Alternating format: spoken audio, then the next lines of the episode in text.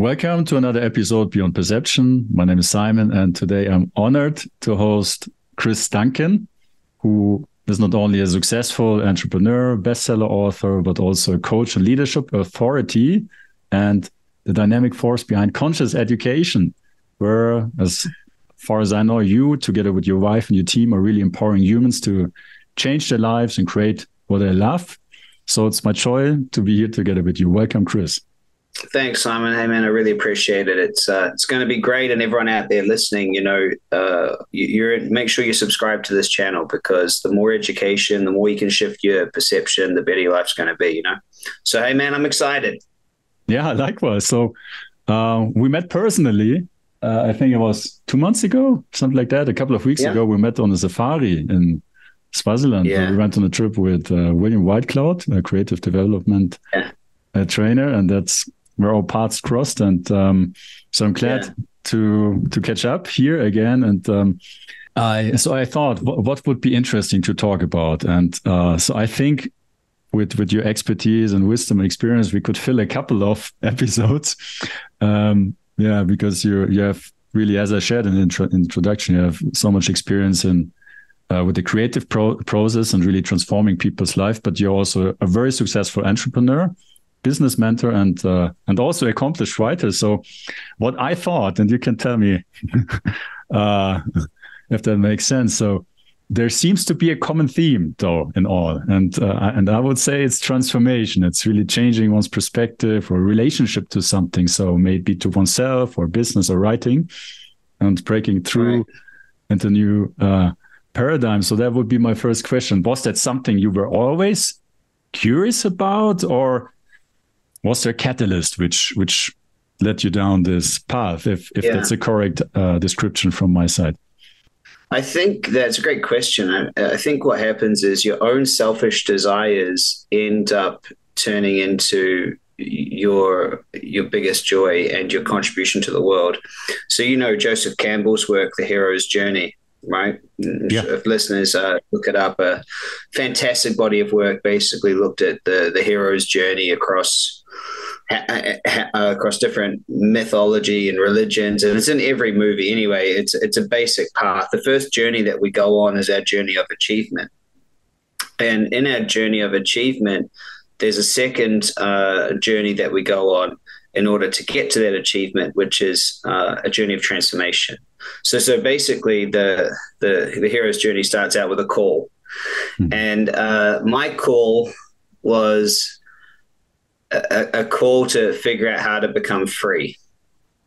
that was my call. And so I, I ended up answering the call and went on a journey to become free. In that journey of becoming free and having the finances and the, the mindset to become free, I had to transform. In that transformation, I went to the third journey, which is the journey of contribution. And that's where your selfish, my selfish desire to figure out how to become free led me down a 19 year journey to figure out how to create you know successful businesses and and uh, you know be completely uh, um, self-sustaining with my mindset. And i had to i had to transform and now i'm giving it back.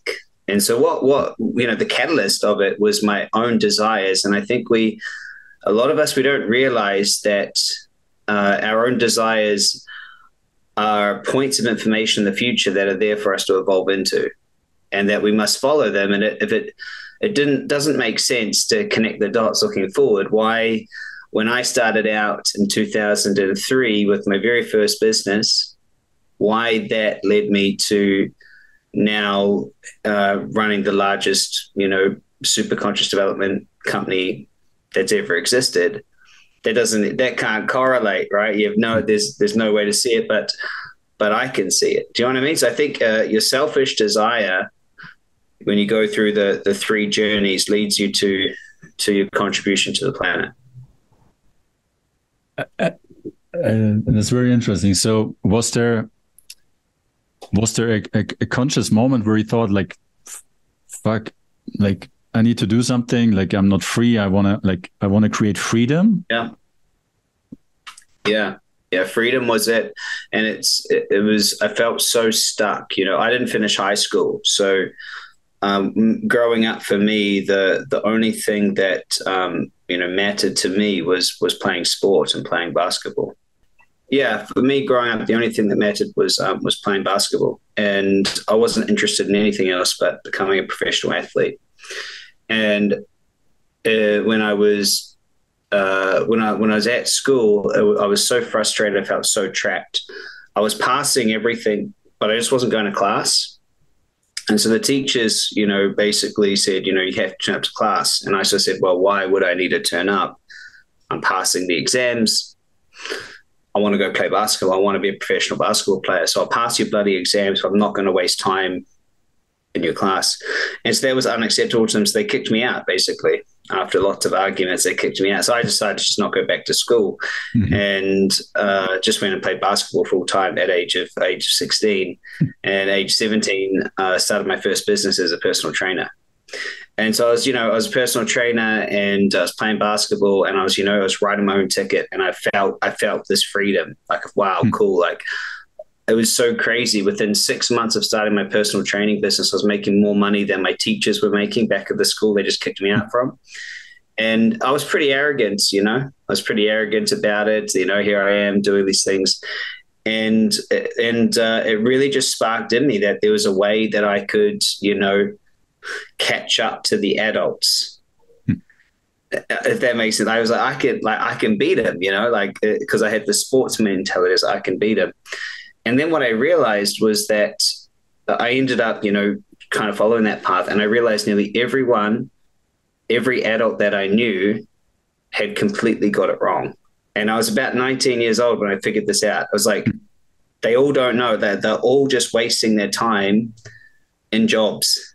And so so I, I became like super pet. I was like, what the heck is going on? So at this stage, I'd, I'd found my way into my second or third business, and I'd gone. I was at university. I was studying finance and marketing, and on the side, I was running a DJ company.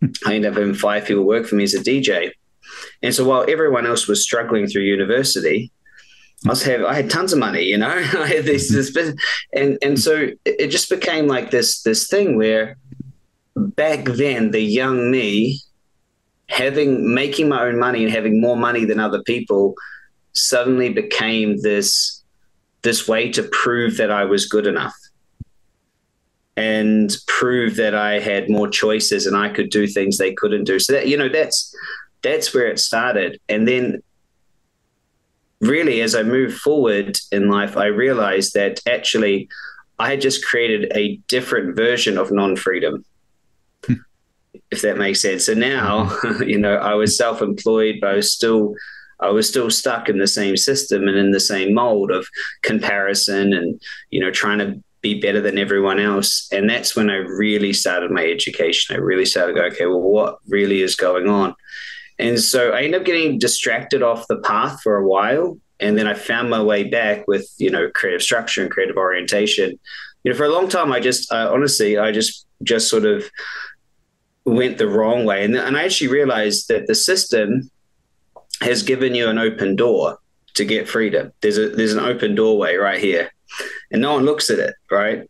Everyone talks about you know the matrix system, the people, the this, the job, but they don't they don't ever you know there's an open doorway right here, and it's called you know it's called create a business that works without you. You know, business is a profitable enterprise that works without you. And as soon as I realized that there were billionaires and and I got some great training. Actually, got some amazing training from a billionaire. Once I realized that there were people that didn't have to run away from the system, because that's what I did. I ran away from it. And, you know, I, I just screw this. Is there are people in the system who figured out how to have amazing freedom and amazing lives. And so I just got super inspired. And I found out that those people are called entrepreneurs. And most of them are like me, didn't finish high school. Most of them are rebels. Most of them are, you know, uh, you know, high functioning people that you know, are also very headstrong and, and uh, stubborn. And uh, and so I, I, followed, you know, followed that path and just became obsessed with billionaires and entrepreneurs. And uh, that was about 11 years ago. I started really getting obsessed with billionaires. And so I built a couple eight figure companies. I sold one. Um, you know, our business right now is doing around about $2 million a month. And, and, you know, we, we are in the end result of helping as many people to realize their freedom by creating a business that works without them. So that's the cliff notes. That's incredible. And you said something before. I hope mm-hmm. I correctly paraphrase, but um, you said something along the lines of you must follow your own selfish desire. yeah, you do. Yeah. Which uh, you're not often heard here, like explicitly yeah, yeah. the invitation. No, like don't be egoic. Don't, yeah. Like, that's selfish. No, like like you should you should yeah. Do something which benefits everyone. Whatever. Like, no. what, what, what's your thought on on that, or could you clarify that a bit more? What do you, what do you mean by selfish desire, and and why must one follow that?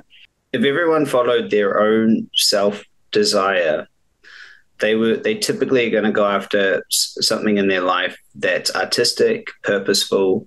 Uh, they're gonna they're gonna do something, and they're going to achieve that.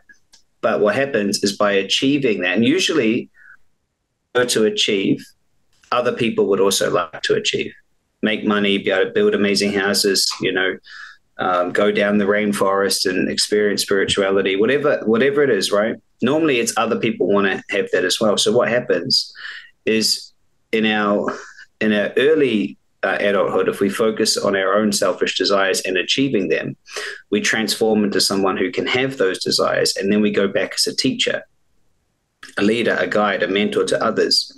And, and, Campbell discovered this. Joseph Campbell, the hero's journey. He discovered this. It's, you know, you follow your own. You have because because as you go on a journey to create something or have something, you have to overcome your old identity. You have to let it go. You have to stay in the end result. You have to remove resistance. You must have a rebirth, and you come out the other side a success. And in that success, you then to go back and teach it. See, what most people do is they don't follow their own self self interest or self desire. Mm. They don't. What most people do is they play it safe. Most people don't want to have this nine to five job as an accountant. They ignore their self desire. Their self desire might be that they want to go and travel the world, uh, you know, on a boat or live in a, in a tropical island. I've got a client of mine. She, all she wanted to do was to take photographs around the world. You know, now she's sponsored to do that. You know, like hmm. most people don't follow it. That's what's interesting about it. Is most people do not follow their desires. They don't go and start their music career. They don't do it. And uh, and so because of that, they never get to fulfill their dreams, and they never get to show others how to fulfill their dreams as well, which is the actual paths we should be going on. Hmm. And probably from that perspective, it was a blessing that you didn't finish formal education because you could say that's that's what we're educated yeah. to do, to not follow, uh, follow right. our selfish desires, right. but just follow I mean, along it was and always get along with the conventions. Like, yeah, I was always a rebel, you know, like, like I was always a rebel, and I and I always would just think through things a bit different to other people, you know. So that so the teachers are saying, yeah, you know, you can't go, you have to pass the exams. Okay, cool. So I'll pass the exams, but I'm not going to come to class because class is slow. Give me the textbook. Give me the book. Give me the textbook. Give me what I have to learn. I'll go learn it. I don't want to sit here with all these slow people asking dumb questions. And, you know, like I was like, I don't want to sit here with all of this slowness. I'll read it in an hour. I'll do all of my classwork in two hours and I'll pass the test. And I even said to them, man, I said, look, if I fail below a B plus, bring me back to class. And I was like, bring me back to class because, you know, because fair enough but but I didn't. so, so they didn't so, yeah, agree you know, to your deal. Huh? They didn't agree to your proposal. No, they, well, the, what there there was, well, if we do it for you, we have to do it for everyone, and it breaks the blah blah blah. We can't have people not do it. This is the way it is. Which you know, in hindsight's a fair point, but I didn't care, so I left. So we just disagreed, so I left. But yeah, so you know, it's um, by following your own self interest and following your heart and following your truth and following your selfish desires. See, a lot of people think that they want to go help a lot of other people, right? But they, they don't really. They don't. They want the feeling of how good it feels to help other people. You're actually selfishly wanting to help other people because it feels good. It's actually selfish. If it didn't feel good to help other people, you wouldn't do it. So you're coded, you've got a feeling that you're actually chasing, you're just using the other people.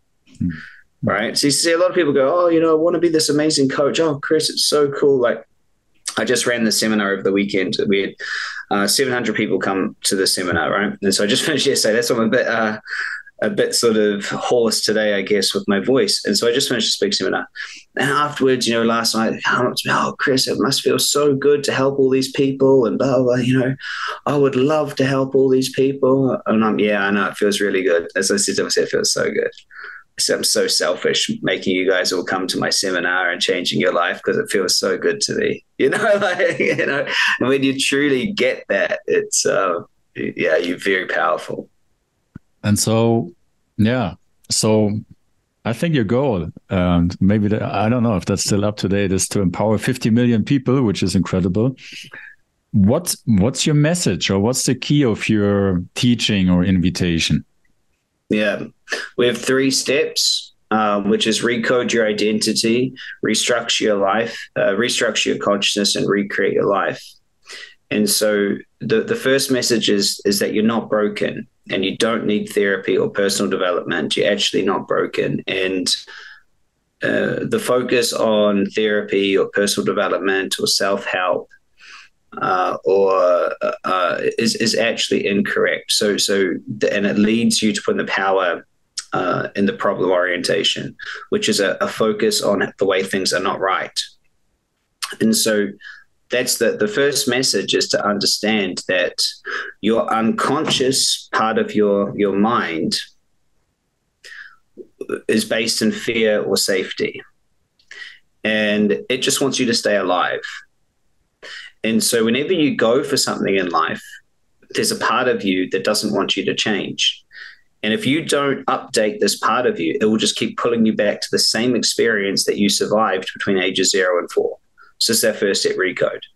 We have developed um, the world's leading superconscious uh, mindset tool, which was developed over 30 years with a psychiatrist, uh, Gary Flint, who passed it to my teacher, Colette Stryker, who who developed into what it is today that uses muscle testing and reading of the field to teach someone's brain how to completely rewire its identity at the base level. So that's our first step is recode. The second is to restructure. So you must restructure your life. You must be feeling good about it now, not trying to fix it. So we use uh, four core choices uh, that we have each of our clients choose every day to live these core choices. One of them is is one that Robert Fritz, uh, you know, brought to my awareness in 2008 when I did his DMA course, which is the predominant creative force in life. And so, so we we choose these and we reorient. See, you if you really want to be creative, you must be it to see it. And that means that, you know, in the moment, you must be feeling all the feelings that you want to feel in the future. So you must restructure now. And the last thing we do is uh, we recreate. So recode your old identity, restructure your focus, be it now. And then lastly, recreate. And so recreate is true choices. Now, true choice by definition is not a goal, it's something you choose, but there's only one reason that you choose it. And that one reason is that you would just love to see it manifest. You just love to see it manifest. That's it. You just love it. There's no other reason. There's no, oh, I'd love this because of this or because of that. It's just, you just love it. You just want it. It's just meaningful. So, you know, obviously I've written a couple best-selling books. One sold a million copies, which is pretty amazing. Mm-hmm. And and I just love that. That's so cool. I, I wanted a sold out seminar. You know, I just want it just be fun. Um, you know, we just you just choose it. You want things, right? Like I own an awesome Lamborghini and a house that's paid off, and, and you just choose. You just I just want this, and and it's uh, you know I'm, I'm in the end result of owning a retreat or maybe even a um, you know a safari lodge in Africa. So so you know there's these cool things that we're you, just want it for no reason. And when you get into that mindset, Simon, and, and, listeners, I really want you to get this is when you've let go of your old identity, you've recoded your old identity, You've restructured your life. You're feeling there's four things to restructure, by the way. You choose to love your life. You choose to be healthy and vital. You choose to live your true nature and purpose, and you and you choose to live as a primary creative force in your life. Once you've restructured, then you get to create some amazing choices. But you're not creating to make a million dollars because it's going to change your life so much. You're just doing it because it'll be a fun game to have a million bucks. You know, people say, "Oh, Chris, you know, you, you sold, you, you built an eight-figure company and sold it. Why are you still interested in money?" I'm like, cause. And they can't get their head around. They're like, why would you want more? I'm like, it is so fun to have more. They're like, what do you mean? Like, it is so fun. Like, it is amazing. I get to do amazing, cool stuff. Like, like like last week, me and my wife, we got on a plane. We flew private from uh, LA to New York. Got off the plane. We saw Jerry Seinfeld uh, and a bunch of other cool comedians. Um, we saw Kevin Hart, Jerry Seinfeld in this one big show. Went for cocktails in New York, had a great night. Slept at the most expensive hotel that we could find. Woke up the next morning, got back on the plane, and came back. It, it cost me like fifteen grand to go to this show but it was so much fun, you know. And it's like that's the that's fun to me. And then you know also you know on the other side of it, my wife and I we're, we're in the top one percent of donators to our charity, and we're starting another charity of our own over in the Philippines where we're teaching um, people how to become virtual assistants and giving them a computer. So it's just fun, you know, like. And so you just got to get yourself into the this this mindset that life's on obligation uh, to help everyone else. Life's a, a, playground of creating what it is that feels good. Okay. So anyway, three steps: recode, mm-hmm. restructure, recreate.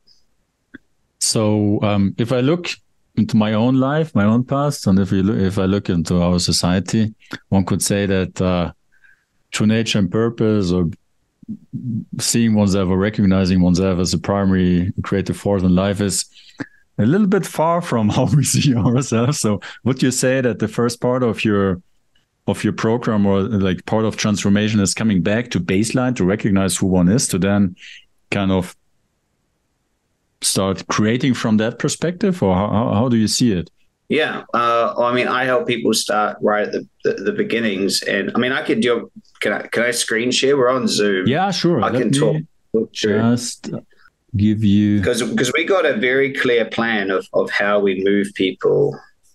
Yeah, um, now you're a co-host, so you can share your screen. Yes, of course. Yeah. Yeah, yeah. I'll show you. Um, let me just see if I can find this real quick.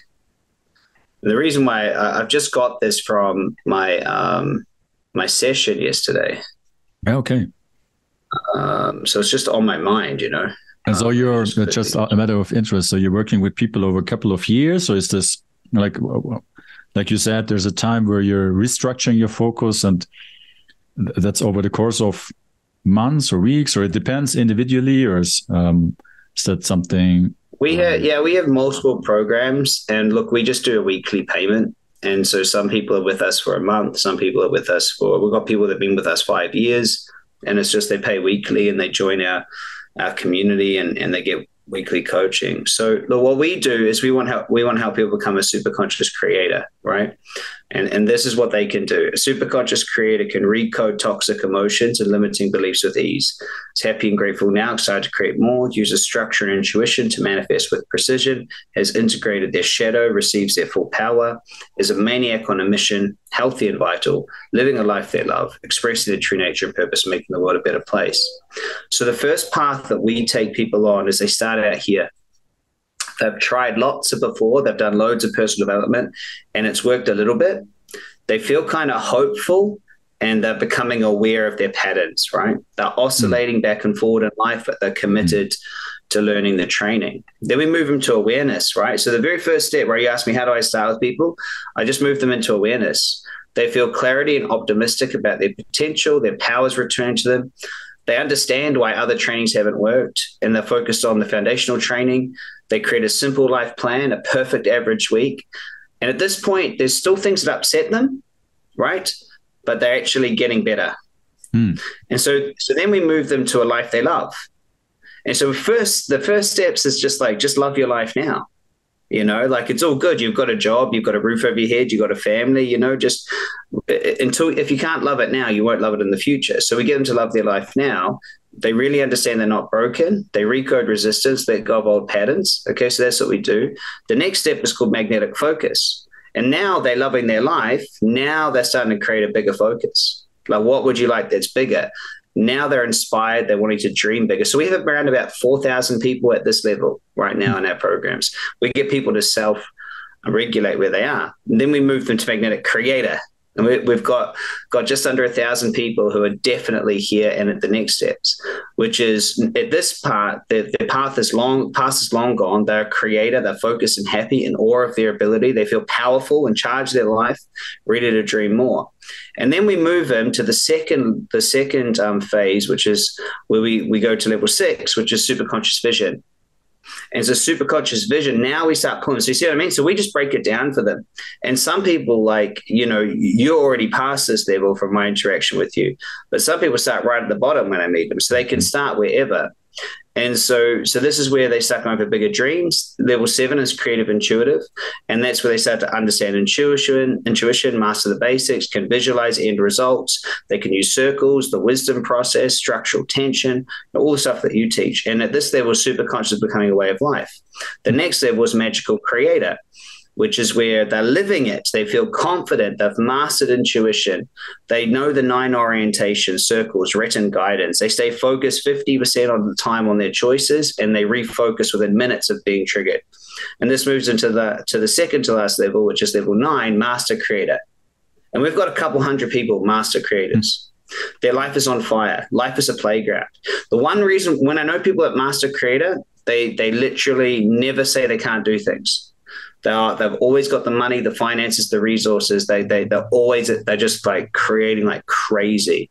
You know, we're doing our own Africa Safari next year, Mag Mind hmm. Africa mm. Safari, sold out in 48 hours. It was these people who bought it, you know. Mm. And it was a $20,000 US price point in 48 hours because these people, yeah, of course we're going to that. Boom, let's go, you know. And so so that leads to level 10, which is um, super conscious leader which is where you're making the world a better place. You you've achieved what you set out to achieve, right? And now you're on your second journey, the journey of contribution. So to answer your question, um, you know, we, we just start people off with awareness, then a life they love, then magnetically focus on what they want, right? We just step them through, man, because it's, it's you know, it's a journey. And some people, you know, most people, sorry, most people will go through, then they'll come back down and go up and down, and, and then they'll stay. And then and so we work with people, you know, we've been running the program for five years now. And so some people, you know, maybe about four or 500 people have been in right, right four or five years, you know, hmm. it's just a way of life. That's amazing. And um, so what, what, what's the, what's the essence of how you take people on this journey? Is it, uh, it teaching processes? Is it teaching principles? Is it teaching, I don't know, self-reliance? Or what would you say is, is the, the um, the core of enabling people to move or to journey through these different stages. Or is um, it different? well, well the, the, the, essence is the essence is it, yeah so there's there's three steps right? Which is um, recode your old identity so let your old self go restructure and love your life and create uh, your true choices and so those are the three steps. Now, underneath that, there's some skills. So the first thing, the first skill they must have is the skill of mastering their thoughts and emotions, right? Mm. So we teach this process. The second skill is the skill of creative intuition. And the third skill they must master is to be able to integrate their shadow and receive their full power. And so those are the the three skills. And so if I said, what is it all about? It's all about creating. It's about manifesting your highest potential. I mean, that's that's the essence. It's about, you know, you have a highest, you have a reason to be here. You know, the the the walnut is supposed to be an oak tree. And, and if you you know if you bang open a walnut and you, you can't see that it's got any potential to be an oak tree, if you just saw one there, you wouldn't know that's what it's supposed to be. This big strong tree. You, you know, you look at it, you know, it's not so so you know, I mean, I mean to say acorn, by the way, not walnut. Acorn is supposed to be a, a um, an oak tree, and so so it's really um, it's really that it's helping people to receive their fullest potential and fullest expression. That's what we're here to do. Amazing, yeah, and um, I mean, uh, you're doing that for so long, and um, and I think that's that's something where many people have opinions, but also might get lost a little bit. And I think that's also what you referred to initially, um, along the lines of you don't, you're not broken, you don't need fixing, you don't need healing.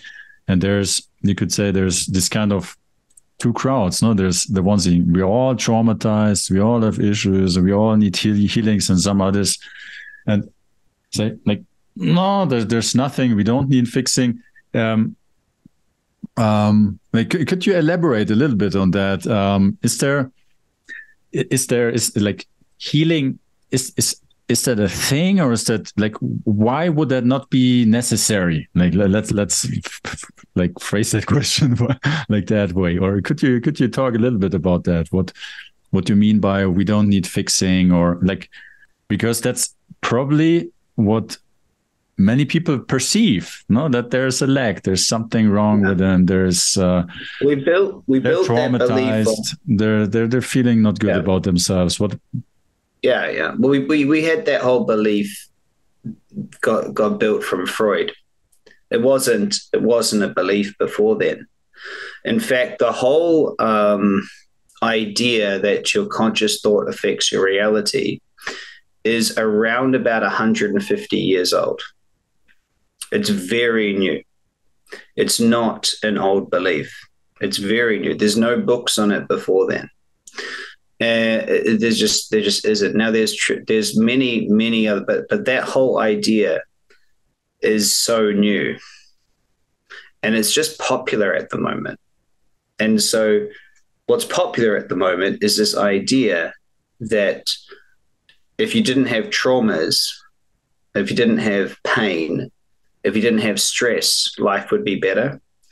And so it got popularized by Freud, and then they, you know, everyone figured out in the, you know, in the '60s that if you if you change the chemicals that you give somebody, you can change the way they feel. And so this whole idea of how we should always feel good was introduced.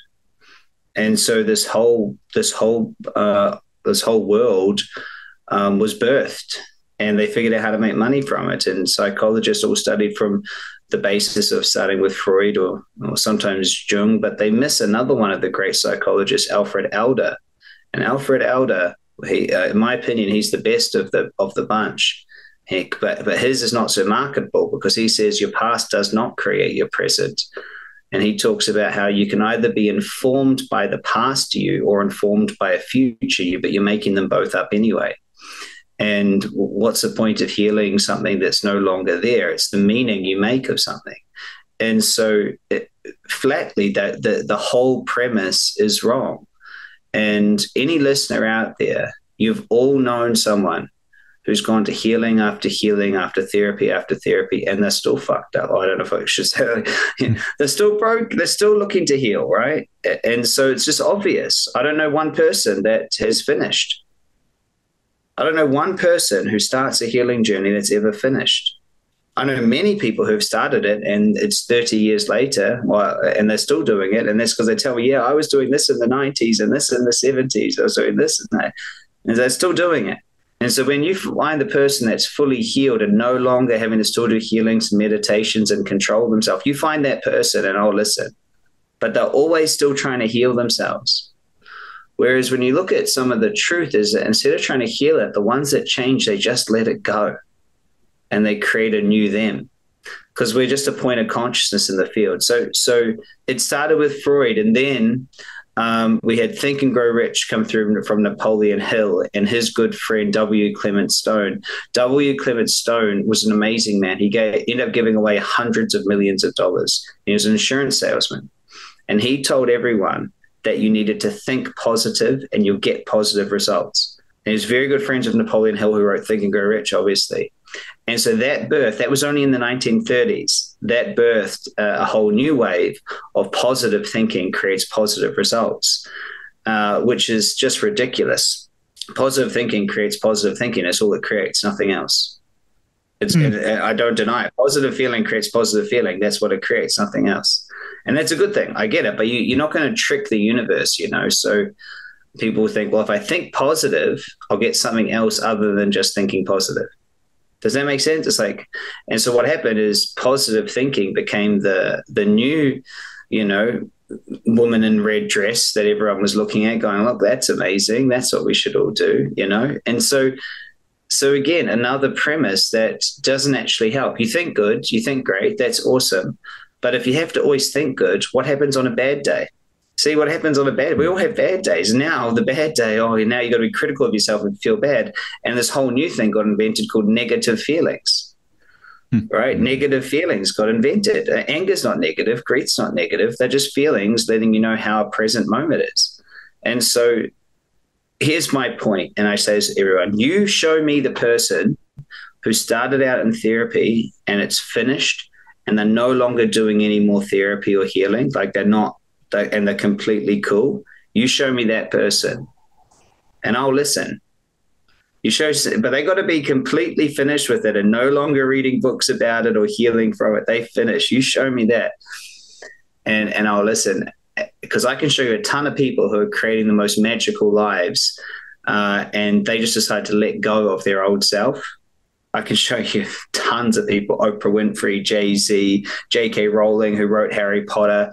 You know, Steve Jobs was adopted. Jeff Bezos was adopted as well. Like all sorts of people have done amazing things in spite of perceived traumas, and they just go and they they get on with life. So, so that's my opinion. Mm-hmm. Makes makes a lot of sense. Uh, and uh, yeah, part of my own discovery.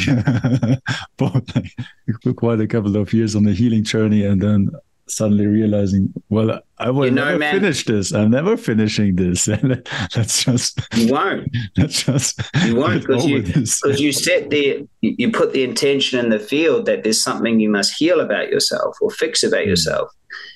And but then what? There's no other side of that. The only intention you're setting is there's something I must fix or heal. And so once you do one thing, oh, that felt good, but there must be something that I must fix. That's all that you gave. Whereas if you're in the creative structure, you focus on what you want, let go of how you've been. Focus on what you want, let go of how you've been. Then there's something for the the consciousness to focus on, right? Mm. And so I had before this before super conscious and after super conscious. Before super conscious, I was trying to fix and heal and fix and heal. And then I got training from a billionaire. And he said to me, Chris, I won't invest in you because you're too busy being a not it trying to fix yourself. He said, You're being a not it. You need to be an it. And I was like, What does that mean? He said, You need to be the person who already feels that they're worthy, abundant, they've already got it. They already have this successful business, and you need to let go of the old self. And I was like, that sounds exactly the same. He's like, no, the intention is completely different. One's a creative intention and one is a fixing intention.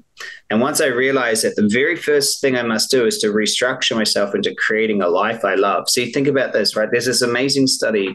They put uh, a rat in a cage and had uh, water with cocaine in it and then they had normal water. So of course the rat just got addicted to cocaine, would press a lever and have it. But then they took that rat, uh, well not that one, I think that one would have died, but they got another another one and they did the study again. But this time they put the rat in rat paradise. Like there was other rats to play with. There was, you know, uh, all you know, all sorts of games for it to run around and, you know, probably have sex with other rats. Well, it was, it was rat paradise.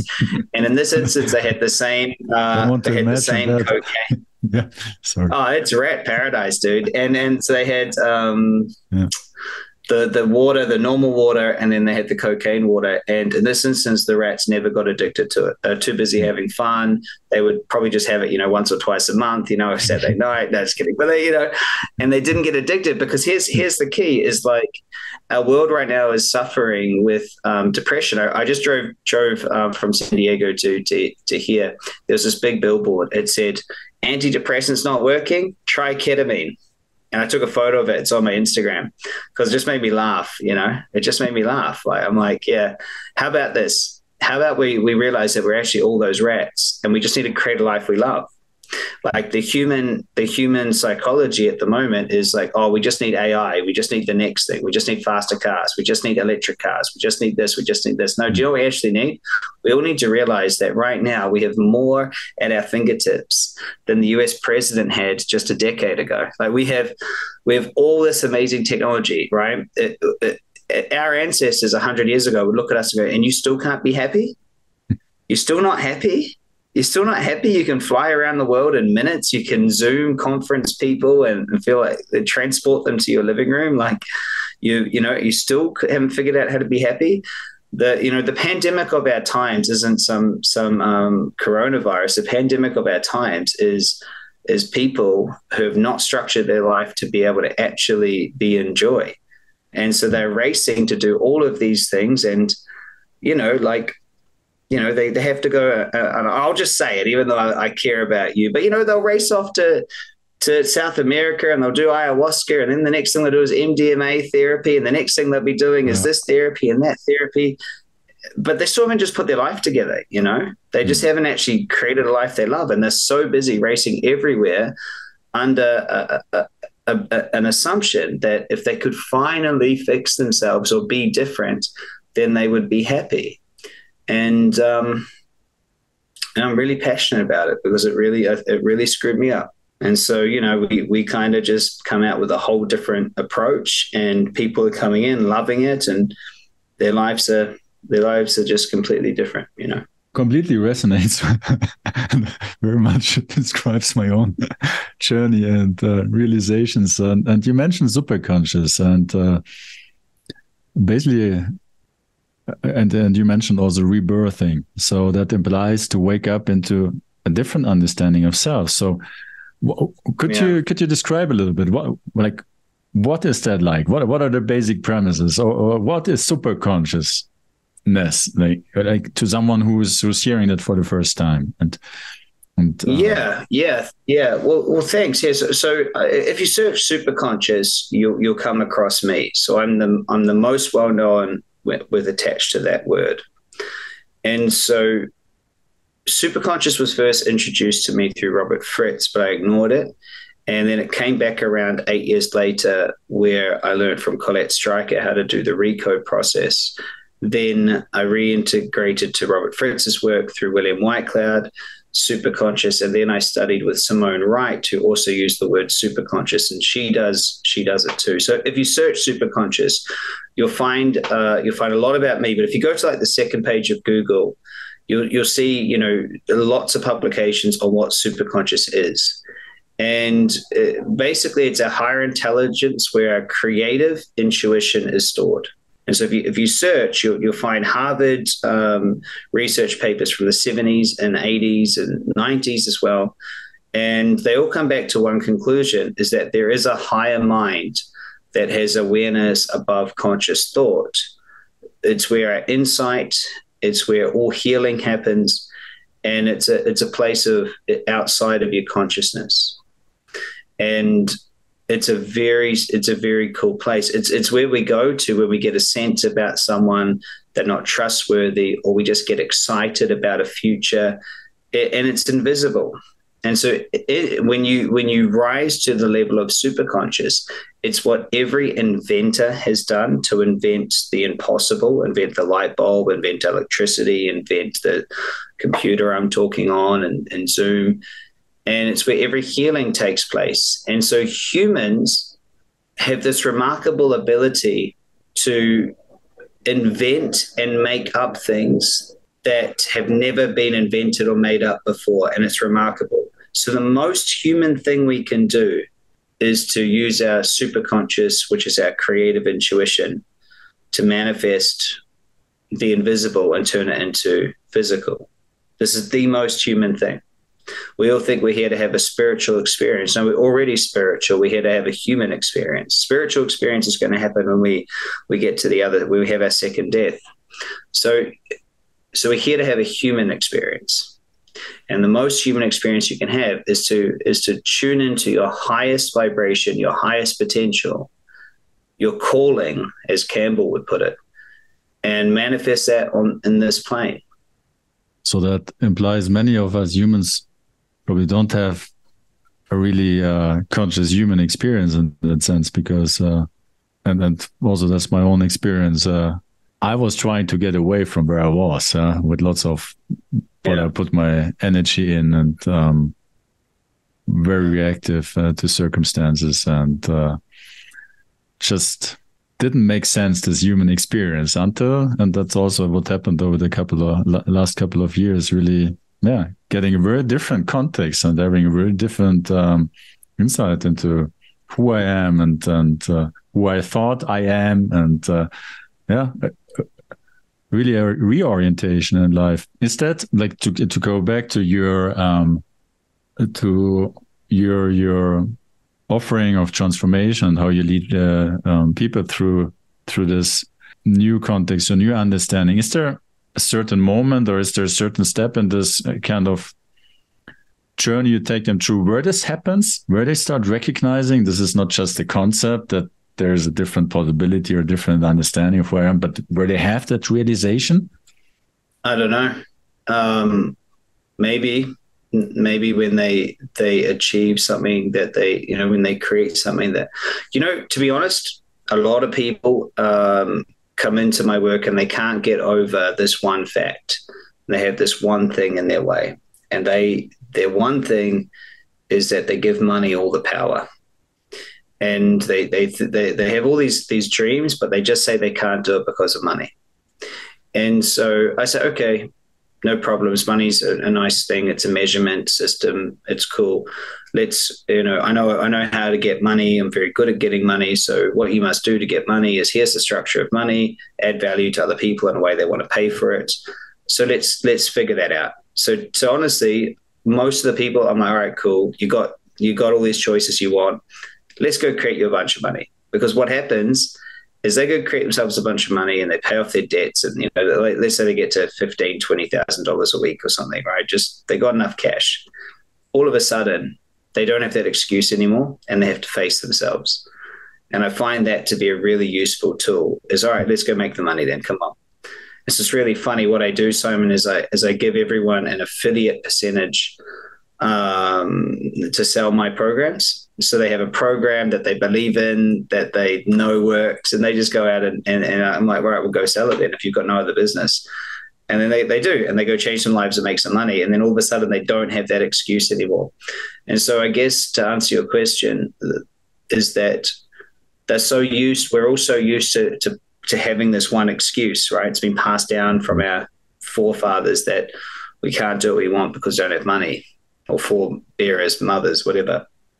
So that seems to me to be a big transformation for a lot of them. It's like if I have if I have 20k USD coming in every month and I'm only working, you know, a few hours every day, shit. Now what? I don't have that excuse anymore. Crap. And they, they have to really face themselves because I tell you, and every listener, I tell you this right now, the best thing you can do is go become financially free because then you'll know who you really are you know who you really are. Because before then, you're just you're just putting money as the the reason why you you don't have to do it yet. That's a yeah, very interesting perspective. Yeah, mm-hmm. makes a lot of sense. Uh, there's a there's another question uh, I want to uh, ask you when I have the opportunity. So, on the one hand, you're like one could say you're empowering people to live life through the, to themselves, not to to become a leader for themselves but you're also educating coaches. Um, so leading others. Um, is there a distinction in terms of skills or requirements or however you want to call it mindset, which which is needed or which you in, in addition need to to lead others through transformation? Is there a mindset?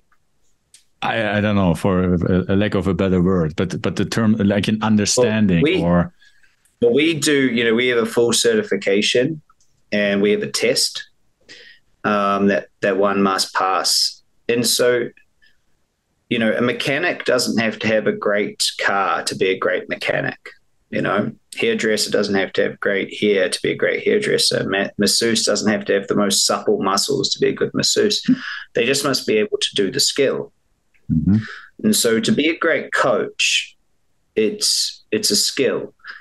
And so what we do is we offer, we have lots of practice sessions. We have 22 different techniques and ways to use the superconscious, and we have a five step system.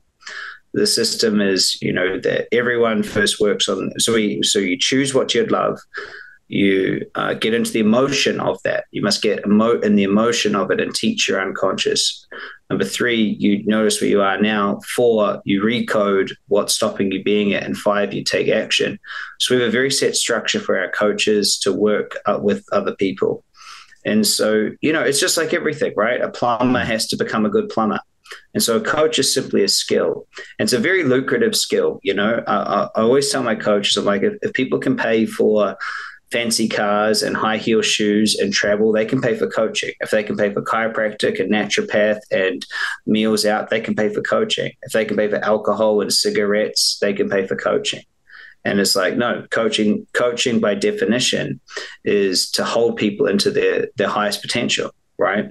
And the creative structure. And so Michael Jordan was my hero uh, in the 1990s But it wasn't until he got a good coach that he was able to win. He spent his first seven years in the NBA not winning. And for three of those years, he was the best player in the league. Then he got a coach named Phil Jackson. Now, once he got Phil, it was two years until they started winning. Then they won three in a row. Then Michael retired. Then he came back. They won three in a row. Then when he retired for the second time, Phil Jackson changed teams and he, he changed teams to the LA Lakers. LA Lakers had a rookie named Kobe Bryant, and uh, Phil went on to win five championships with Kobe. Phil Jackson was the coach. Now he was a, a, a pretty decent basketball player in this uh, early seventies and late sixties. Uh, played for the played in the NBA, but he only ever won one championship as a player. He's a great coach, but one of the best coaches of all time. And so, and with different teams, and, and he was, and so he's a big hero of mine, right? Coaching. So, so Phil Jackson, and and um, and that's what a coach does. A coach has a system and helps others to be better. Makes a lot of sense. Very simple. It, yeah, it is. It is. And, you know, if any listeners out there, you know, don't know how they should make money, being a coach is a really good choice. I, I tell you why. Because it's the same skill that you need to be a great parent, and it's the same skill you need to be a great business leader. You know, um, I know uh, I'm running out of time here. I'm mm-hmm. gotta, gotta jump off sure. a second, but yep. here's what I would love to leave people with really is that if you want to be a great business leader, become a coach because a great business leader never has to know how to do anything in their business.